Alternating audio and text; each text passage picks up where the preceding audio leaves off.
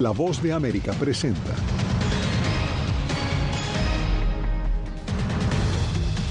Once años desde la promulgación del programa DACA y los 580 mil migrantes beneficiarios siguen esperando que el Congreso defina su futuro en Estados Unidos. Una cifra récord de 110 millones de desplazados reporta ACNUR en el mundo. Muchos de ellos son latinoamericanos.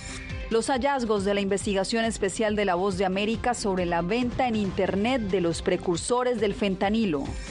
Y el secretario de Estado de Estados Unidos prepara una visita a China buscando mejorar la difícil relación bilateral.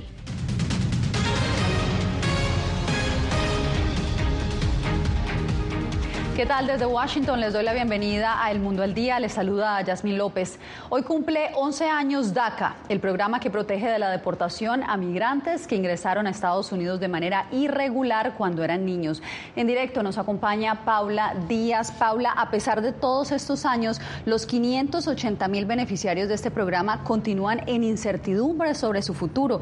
¿Qué viene entonces para los llamados soñadores?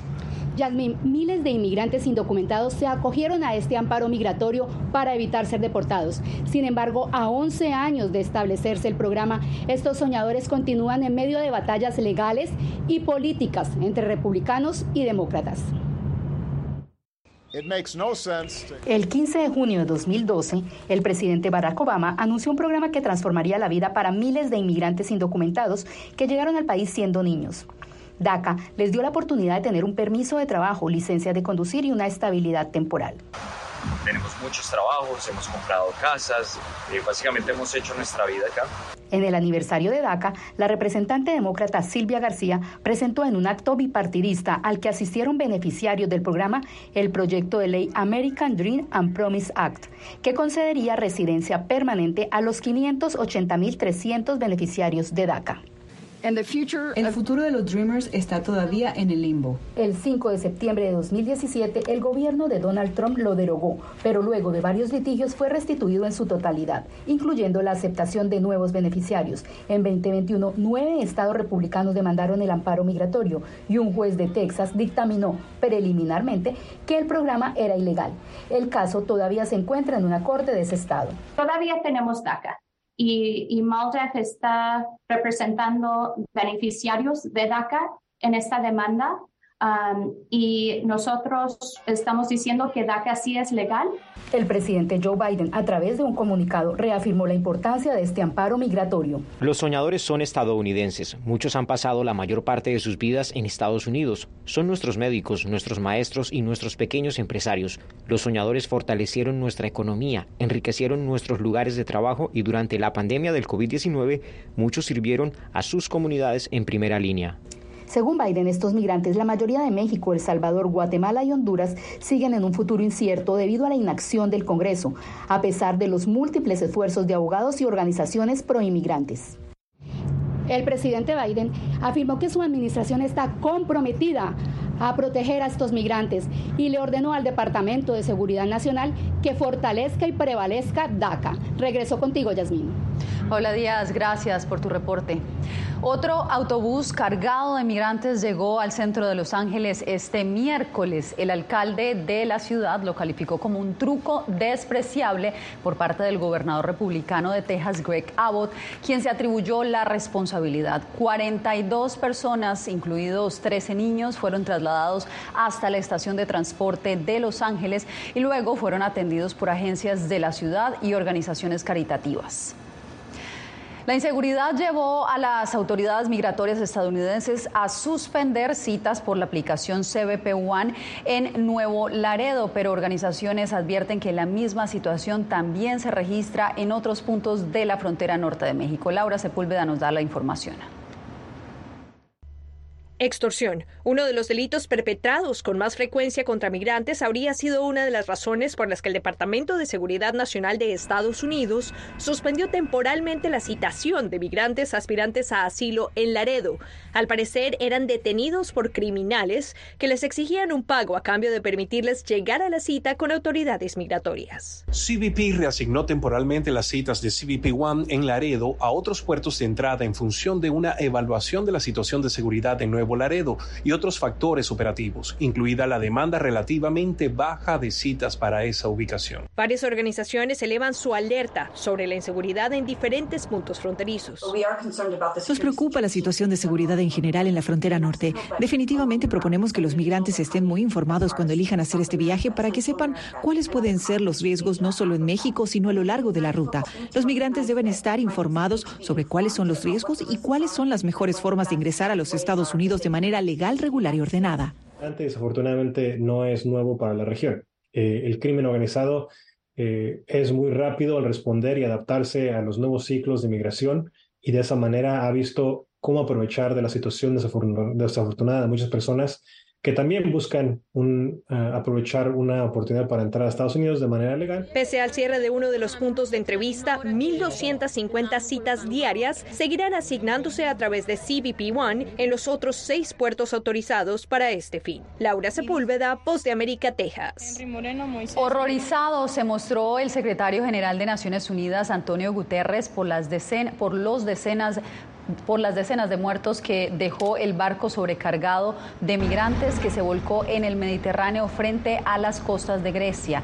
Este jueves las banderas estaban a media asta y se declaró tres días de luto por los 78 muertos hasta ahora reportados. Se cree que cientos siguen desaparecidos. De hecho, la Agencia de Migración de la ONU estimó que al menos 400 personas iban a bordo. El mundo está sufriendo una crisis de desplazamiento forzado, aseguró una portavoz de la Agencia de la ONU para los Refugiados. El más reciente informe de la ACNUR resalta que el número de desplazados en el mundo aumentó un 21%. Jair Díaz nos informa que la situación en Colombia es preocupante. Por la situación de los, de los ilegales, nos tocó salir de nuestra vereda. Esta es la historia de María Arizala, quien tuvo que salir de su hogar por los ilegales, como ella les llama, a los grupos armados que se encuentran en el departamento de Nariño. Su caso, como el de millones de personas, engrosan la cifra de 2022 en el mundo. Nos da 110 millones de personas. Esto es una cifra absolutamente récord eh, el mundo está viviendo una crisis de desplazamiento forzada. Según el informe del alto comisionado de las Naciones Unidas para los Refugiados, ACNUR, son cinco los países que encabezan la lista y Colombia es el segundo, superado por Siria en términos de desplazamiento forzado. En Colombia tenemos 6.8 millones de personas desplazadas internas que todavía necesitan acceso a protección para la Defensoría del Pueblo, los mandatarios locales deben poner atención a las alertas tempranas que se emiten por este flagelo porque podrían mitigar los riesgos de las comunidades afectadas por la violencia. Para eso se requiere eh, toda la, atención y sobre todo la mejor disposición y articulación por parte de las entidades para lograr prevenir de manera anticipada todos esos riesgos que advierte la Defensoría. Estados Unidos, Alemania, España, Costa Rica y México son los países que más solicitudes de asilo reciben, sea por refugiados o desplazados, según ACNUR. Jair Díaz, Voz de América, Bogotá. El Departamento de Estado lidera el combate global contra el tráfico humano y cada año reconoce a quienes denomina héroes de esta lucha. Celia Mendoza nos acompaña en vivo. Celia, tú conversaste con una de las ocho galardonadas este año. ¿De quién se trata y cuál es su historia?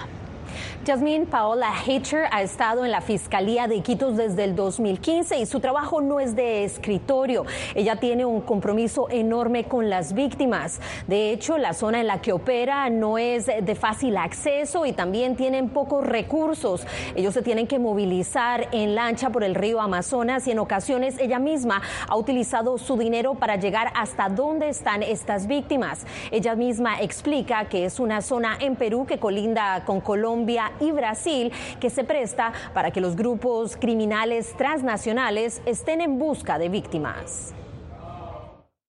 Si me dirijo a las víctimas de trata que, tienen miedo de denunciar, pues les diría que existen personas como yo que las estamos buscando para poder hacer justicia por ellas, que no están solas y que queremos no solo apresar aquí a los tratantes, sino además ayudar a que éstas tengan una mejor calidad de vida, reinsertándolas a la sociedad y generándole de pronto emprendimientos o eh, trabajos dignos en los cuales ellas puedan desempeñarse.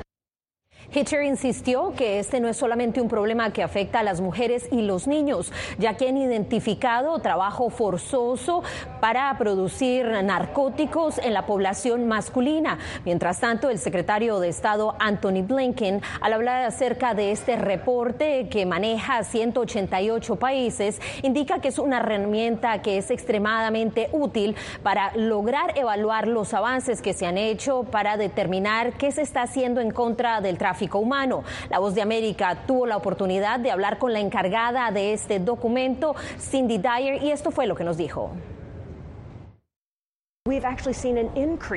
De hecho, hemos visto un aumento en las víctimas que son niños y hombres, y lo que es aún más preocupante es que muchas veces es menos probable que los niños y los hombres se identifiquen como víctimas, busquen ayuda incluso cuando lo hacen. Los servicios no siempre están disponibles.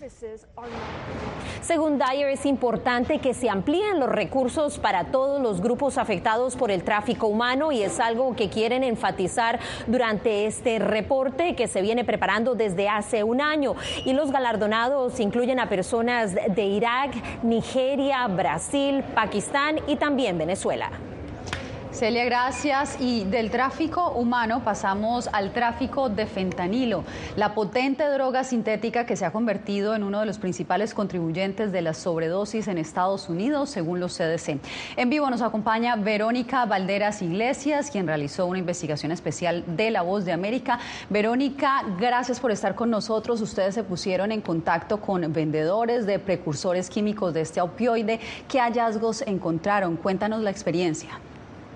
Así es, Yasmin. Pues mira, en colaboración con el servicio de la BOA en idioma mandarín, estuvimos varias semanas en comunicación con estos supuestos vendedores de sustancias que se estarían anunciando en el Internet, estas sustancias que eh, pues se utilizarían para producir fentanilo. Ahora, uno de los grandes desafíos, no solamente para nosotros, sino para los expertos y las autoridades que consultamos, pues es saber si realmente lo que estos individuos ofrecen es lo que entregan o si son estafadores. Así que bueno, aquí les compartimos los resultados de nuestra investigación.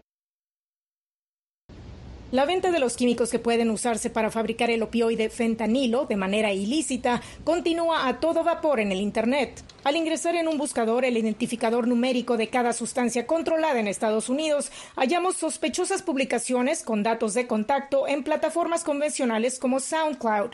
A través de mensajes de texto, los supuestos vendedores ilícitos que dijeron estar basados en China nos ofrecieron un precursor del fentanilo restringido por Estados Unidos y en revisión en China, así como otro químico en proceso de control en Estados Unidos. Este último país sería para algunos la ruta de distribución favorita. De confirmarse, representaría un cambio fundamental en la ruta ilegal de los precursores del fentanilo, que tradicionalmente incluye a México como destino antes de ingresar a Estados Unidos. Logan Pauli lleva años analizando el tráfico ilícito en línea. Envían drogas sintéticas a través de intermediarios. Los registros de comercio muchas veces ni siquiera indican que cierta compañía china lo produjo. La entrega del producto, se nos dijo, podría tomar hasta tres semanas. El precio, 100 dólares por kilogramo, que podría pagarse con Bitcoin. Para evadir detección, los paquetes podrían etiquetarse como comida para gatos. La BOA no pudo verificar de manera independiente la información, pero los expertos urgen cautela. Quienes compran en línea deben ejercer extrema cautela, pues podrían no obtener lo que esperan. El vocero de la Embajada de China en Washington, Liu Pengyu, aseguró que su país tiene un sistema de licencias y verificación para todos los químicos restringidos y que en 2021 arrestó a más de 8.000 supuestos traficantes en línea. SoundCloud eliminó las publicaciones después de recibir nuestra alerta. El director de la Oficina de Política Nacional para el Control de Drogas de la Casa Blanca, aseguró que trabaja con las compañías de redes sociales para combatir el tráfico en línea. Combatimos a los traficantes, productores y distribuidores mediante un marco de interrupción comercial. La oficina del doctor Gupta dijo que pasaría nuestros hallazgos a las agencias que implementan la ley para una posible investigación. Y Jasmine, pues ah, también estos supuestos vendedores ilegales nos dijeron que cuando el destino final es México, entonces desde Estados Unidos se envían los cargamentos en camión. Ahora esto es una ruta que de nuevo las autoridades no han confirmado, pero estos supuestos vendedores dicen que sus cargamentos hasta el momento no han sido confiscados. Muy interesante esta investigación. Verónica, gracias por este gran trabajo. Bien, esta semana estrenamos el segundo episodio de la serie especial Ucranianos en las Américas, dedicada a destacar las historias de migrantes ucranianos que escaparon de la guerra hacia nuestra región. Jaime Moreno, quien trabajó en este proyecto, nos acompaña. Jaime, ¿qué vamos a encontrar en esta segunda entrega? Hola Yasmín, la protagonista de esta segunda historia es una migrante ucraniana que pasó de trabajar en grandes películas internacionales al cine local de Panamá. Se trata de Evgenia Ragov, una productora de cine que coordinó la filmación en Ucrania de la película india Ararar, la de mayor factura en la historia de ese país, pero por las circunstancias de la guerra escapó a Panamá. They finished to shoot that movie in uh, Ukraine. It was the last part. It was Ararar movie. Working with Bollywood, with India, it was a great experience. But uh, in February happened uh, this awful war, and nobody didn't expect this. And now I don't have anything. El Genilla persiste en reinventar su carrera en Panamá y ya logró producir su primer cortometraje con talento local panameño. La serie ya está disponible, Yasmín, en todas nuestras plataformas. Renacer en Panamá, este segundo episodio, lo encuentran en YouTube, Facebook y en la página web vozdeamerica.com. Ucranianos en las Américas, no se lo pueden perder. Bien, al volver les contamos sobre la visita que el secretario de Estado Anthony Blinken está realizando hacia China.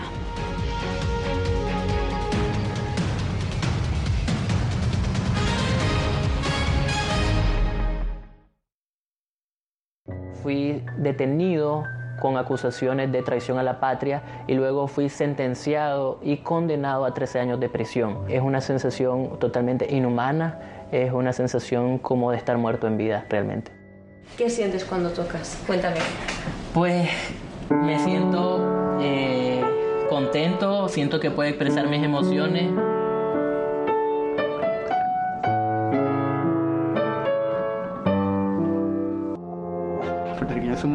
Animales raros porque tenemos esta ciudadanía americana. Llegamos a Estados Unidos y nos damos cuenta que somos diferentes. Sí, tenemos un pasaporte americano, pero nuestra idiosincrasia no lo es.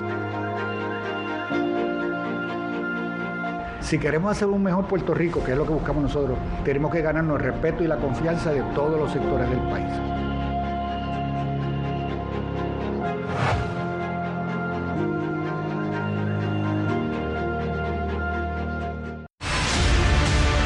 No concibo una democracia sin, sin periodistas. El libreto manda a un conflicto constante con la prensa independiente, con los medios de comunicación. Periodismo, la prensa libre importa, una coproducción de La Voz de América con nuestras afiliadas en la región.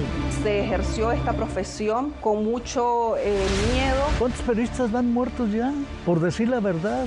Disponible en vozdeamerica.com. twins are seven years old. And from the first day my parents arrived, they were like, grandparents, uh, why don't you stay here in Panama with us until the war is over? Ucranianos en las Américas, de regreso al frente de batalla. Una producción especial de La Voz de América. Pronto, en todas nuestras plataformas.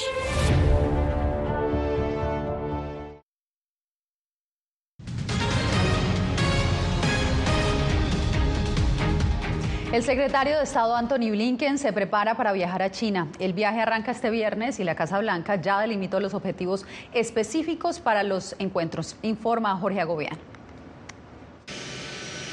El principal objetivo del emisario del presidente Biden será mantener líneas de comunicación abiertas con Beijing, indicó la Casa Blanca. Creemos que es la forma responsable de manejar las tensiones, aclarar las percepciones erróneas e incluso los errores de cálculo. El viaje de Blinken fue planeado inicialmente para principios de este año.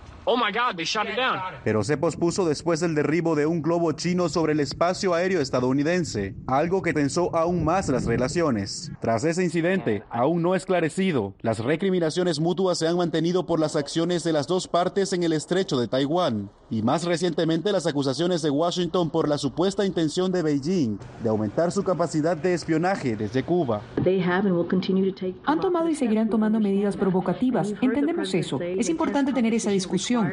Así que creemos que es una competencia intensa. Requiere una diplomacia intensa. El gobierno chino se ha mostrado a favor de estabilizar las relaciones con Washington. Las reuniones de Blinken no dejarán por fuera las preocupaciones de Estados Unidos por la posición china ante la guerra entre Rusia y Ucrania, así como tampoco el papel de China en la exportación de precursores químicos utilizados en México para producir el mortífero fentanilo que en su mayoría ingresa a través de la frontera sur y ocasiona la muerte de miles de estadounidenses cada año. Es importante que lo planteemos directamente y si no logramos un avance exacto en este viaje, progresaremos para abordar el problema en el futuro. Jorge Agobián, Voz de América. Soy el único candidato hispano en ambos partidos que se está postulando. Creo que eso es increíblemente importante porque el 20% del país está compuesto por hispanos. El alcalde de Miami, Francis Suárez, anunció hoy que se postulará para presidente uniéndose a otros 13 candidatos que compiten por la nominación republicana de 2024. El cubanoamericano de 45 años ha dirigido un auge económico en Miami. Es el tercer candidato de la Florida junto con el expresidente Donald Trump y el gobernador Ron DeSantis, con quienes ha tenido relaciones difíciles. Hacemos una breve pausa y regresamos en instantes. Aquí tenemos varios desaparecidos y muertos y amenazados todos. Periodismo. La prensa libre importa. Una coproducción de La Voz de América y Fuerza Informativa Azteca. Disponible en vozdeamerica.com. En tiempos de cambios, cuando el mundo parece incierto, y lo que escuchamos no refleja lo que vemos, buscamos la verdad. Cuando nos cuentan solo una parte de la historia, perdemos la confianza. En momentos de crisis, nuestros sueños, esperanzas y deseos de un mejor mañana dependen de una prensa libre. En la voz de América, te traemos las historias que la gente se arriesga a ver. Conectamos el mundo y lo unimos con la verdad.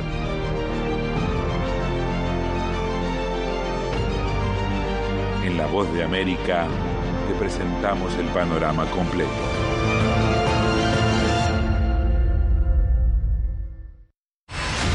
Poder eh, recuperar la libertad de prensa. Periodismo, la prensa libre importa. Una producción especial de La Voz de América. Se ejerció esta profesión con mucho miedo. Disponible en vozdeamerica.com. Algo he aprendido estos últimos años y es el darme cuenta de que nosotros podemos planear todo, pero que la vida tiene cosas para vos que no te imaginas. Me duele porque estoy aquí por ese país que hoy me quitaron. Yo siempre he dicho que la libertad está en la mente y el hecho de que tu cuerpo esté en un lugar no significa que no sos libre. Siempre me sentí libre, incluso estando presa me sentí más libre porque pude darme cuenta que si estaba ahí es porque realmente he elegido qué hacer con mi vida.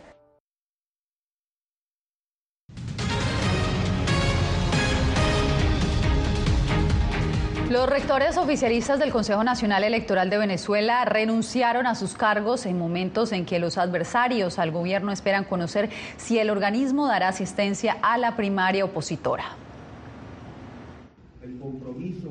Los rectores se mantendrán en la institución mientras la Asamblea Nacional designa a sus sustitutos. Para que sea el Poder Legislativo facultado constitucionalmente el que una vez más designe a un Consejo Nacional Electoral que represente el consenso y las aspiraciones de los sectores democráticos del pueblo la decisión de renunciar la tomaron solo los rectores oficialistas. Los dos opositores permanecerán en sus cargos. Para analistas venezolanos, un cambio en el Consejo Electoral busca crear desconfianza en el votante opositor y entorpecer la primaria convocada para el 22 de octubre, que prevé elegir un candidato único para enfrentar al presidente Nicolás Maduro en las elecciones de 2024. Obviamente corresponde a una estrategia hegemónica y de dominación en donde ellos demuestran que tienen el poder y que trabajan con base en ese criterio. Es justamente una maniobra del gobierno en vista del posicionamiento que tienen las primarias, que sin ser unas primarias omniabarcantes del sector opositor, de alguna manera son simbólicas, son referentes del sector opositor y esto hace que el gobierno tome cartas en el asunto. Por su parte, el chavismo afirma que la dimisión de las autoridades electorales no altera el escenario político en Venezuela. Nada que temer, todo está absolutamente establecido en la norma constitucional.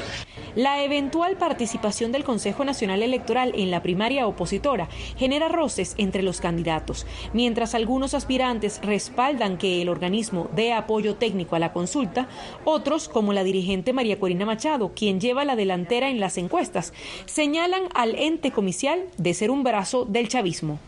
Adriana Núñez Rabascal, Voz de América, Caracas. En instantes, desde los más altos rascacielos de Nueva York, el yoga se convierte en una de las prácticas de relajación más populares.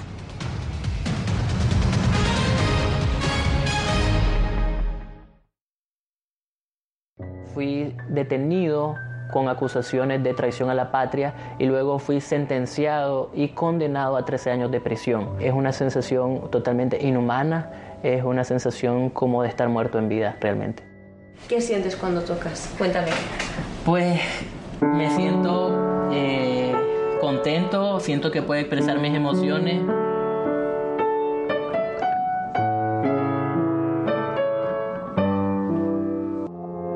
puertorriqueños somos unos animales raros porque tenemos esta ciudadanía americana. Llegamos a Estados Unidos y nos damos cuenta que somos diferentes. Sí, tenemos un pasaporte americano, pero nuestra idiosincrasia no lo es. Si queremos hacer un mejor Puerto Rico, que es lo que buscamos nosotros, tenemos que ganarnos el respeto y la confianza de todos los sectores del país.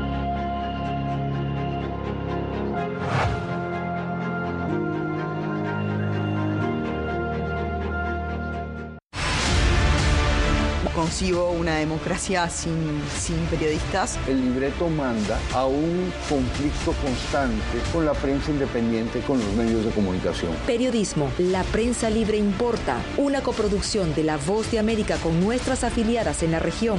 Se ejerció esta profesión con mucho eh, miedo. ¿Cuántos periodistas van muertos ya? Por decir la verdad. Disponible en vozdeamerica.com. twins are seven years old. And from the first day my parents arrived, they were like, grandparents, uh, why don't you stay here in Panama with us until the war is over?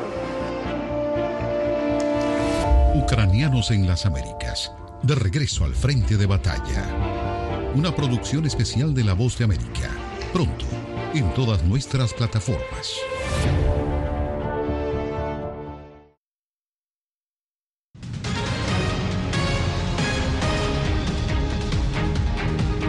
La práctica del yoga se ha tomado los escenarios más emblemáticos y elevados de Nueva York. Veamos la historia. Todo es posible, dice esta practicante de yoga, una disciplina que tomó fuerza durante la pandemia como muchas otras actividades al aire libre y que ha ido en busca de los mejores escenarios neoyorquinos hasta llegar a los más altos, como el rascacielos The Age, a 335 metros de altura, el edificio más alto del hemisferio occidental y donde las clases semanales de 60 dólares por persona para Sky High Yoga se agotan en instantes.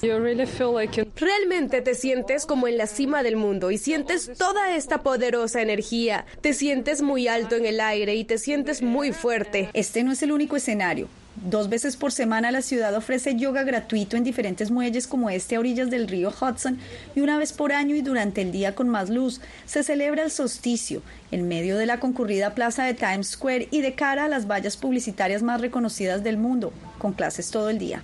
Cuando yo hago mi práctica y he hecho clases de yoga en Times Square, en Bajo Manhattan, en el Parque Central, nos da una dinámica única porque no hay ningunos otros lugares en el país, en el mundo como Nueva York. Esta práctica de la antigua India es cada vez más popular en Estados Unidos y al menos cinco vertientes, Hatha, Iyengar, Vinyasa, Hot Yoga y Ashtanga, son las más reconocidas. El yoga combina ejercicios específicos, en especial de estiramientos, llamados poses, con técnicas de meditación dirigidas a obtener mayor eficacia en el dominio del cuerpo y la concentración. Y las clases son inclusivas para todos. Ángela González, Voz de América, Nueva York. De esta manera nos despedimos por hoy. Gracias.